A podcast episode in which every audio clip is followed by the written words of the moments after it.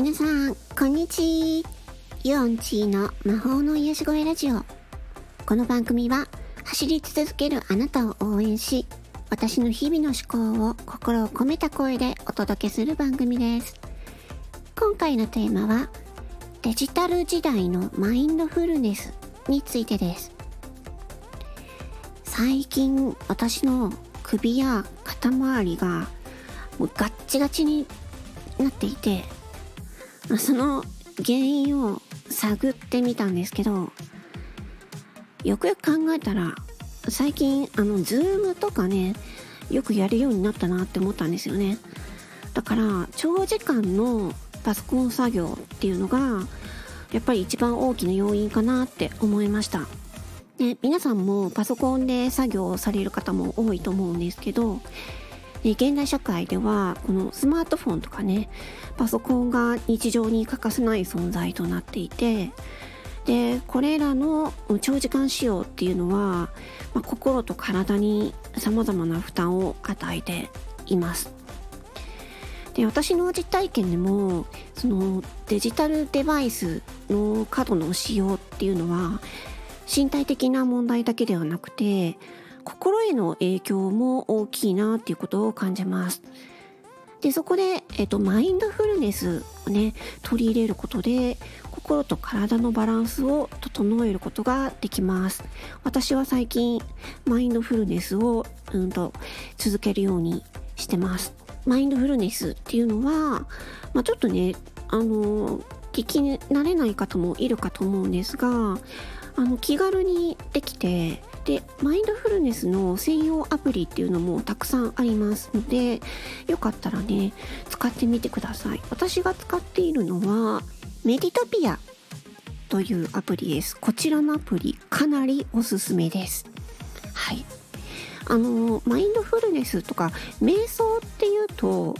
こうじっとしてなきゃいけないのかなって思うじゃないですか。でもこのメディトピアのアプリを使うと、あの、いろんなね、お話を聞くだけでできるんですね。だから毎日、しかも新しいコンテンツが毎日いろいろ出てくるので、飽きずにできると思います。おすすめです。ということで、えー、次回の放送では、えーと、具体的なマインドフルネスの実践方法やあとデジタルデトックスについてのヒントをお話ししたいと思います。デジタルの波に翻弄されないための方法を知りたい方は次回もお聞き逃しなく。今回はデジタル時代のマインドフルネスについてお話ししました。それではまた次回のエピソードでお会いしましょう。バイバイチー。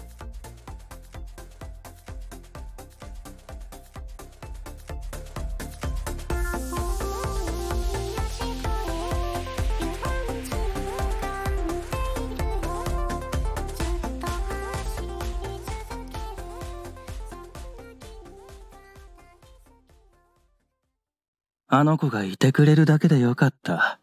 それ以外、何もいらなかった。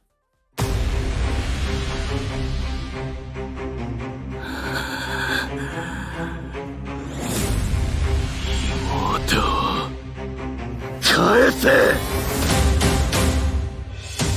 いやこれはまずいと思いましたね何がやばいかっていうとうんハードいや、人間の弱さとか、政治の闇の部分を余すことなく表現している作品で、絶望。この二文字しかありませんでした。そんじょそこらの単品の創作物？全然心動かされねえだろ。あ？ちょっと生意気な感じで、ちょっと読んでみたら、まあ、もうびっくり。とにかく頭の中に映像が次から次へと浮かんでくるという前作をしのぐう出来栄えというか。本気の松田明はここにいるストーリーの重厚さに圧倒されました。読んだ後の余韻が本当にすごいです。人間っていうのはですね、その何かしらのですね、あの痛みをですね、こう味わってですね、学ぶことがあると思うんですよね。脳みそを持っていかれてこう感情が破壊された気分とはまさにこのことです救いを求めたくなるようなそんな気分になりましたまた今回も時間を忘れて最後まで一気に聴けるすごいすごい対策になりましたそして今作では新キャラクターが続々と登場するのもとても魅力的です。愛情、友情、まあ、様々ね、こう形のない手に取り出してこれだよっていう風に見せられないもの。これがどういう風に編集されてどう演出されるのか。その答え合わせは絶対聞けよ。マインドサクリファイス2とことん揺さぶりますよ。あなたの心。心に潜め闇に打ち勝て